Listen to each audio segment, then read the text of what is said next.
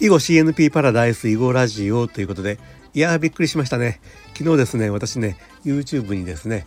徳川秀忠と豊臣秀頼2人のプリンスと囲碁っていうね番組をねアップしたんですけどもなんとなんとまさに同じ日にですね NHK の大河ドラマ「どうする家康」が「2人のプリンス」っていうねタイトルのねえっ、ー、と回を放送したということでまさかまさかの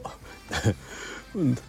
人のプリンスかぶりでした。いやちょっと私のリサーチ不足でしたね。えっ、ー、と次回以降気をつけますということで、まあ、今ね NHK プラスでその回を見てたんですけどもね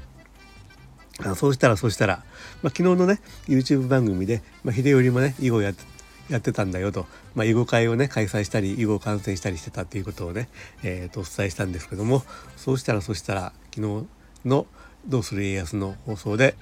えー、とこんなシーンがありましたと,、えー、と秀頼とですね王の春中かな、えー、と槍を槍の試合をしてるんですよね。そして、えー、と見事にね、え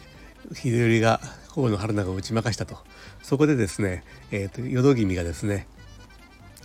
手加減しておらんだろうなというふうにまあ言うわけですよ。それに対する王の春中の答えが残念ながら槍も囲碁ももう叶いませぬな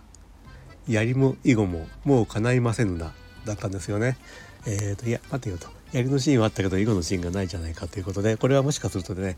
NHK さんが囲碁シーンを撮り忘れたかあるいは囲碁シーンを撮っていたのに編集ミスで、えーと、くっつけ忘れたか、まあ、どっちかだと思うんですけども、まあ、それはそれとしてあの私のね、えー、YouTube で秀頼と囲碁の話をしたまさにその日の放送で、えー、秀頼が囲碁をしてたということをねでしかもぐんぐん強くなったっていうことをね NHK の大河ドラマがね放送してしまったというねこの、えー、ネタかぶりのねお話でした。はい。最後まで聞いていただいてありがとうございました。ではまた次回よろしくお願いします。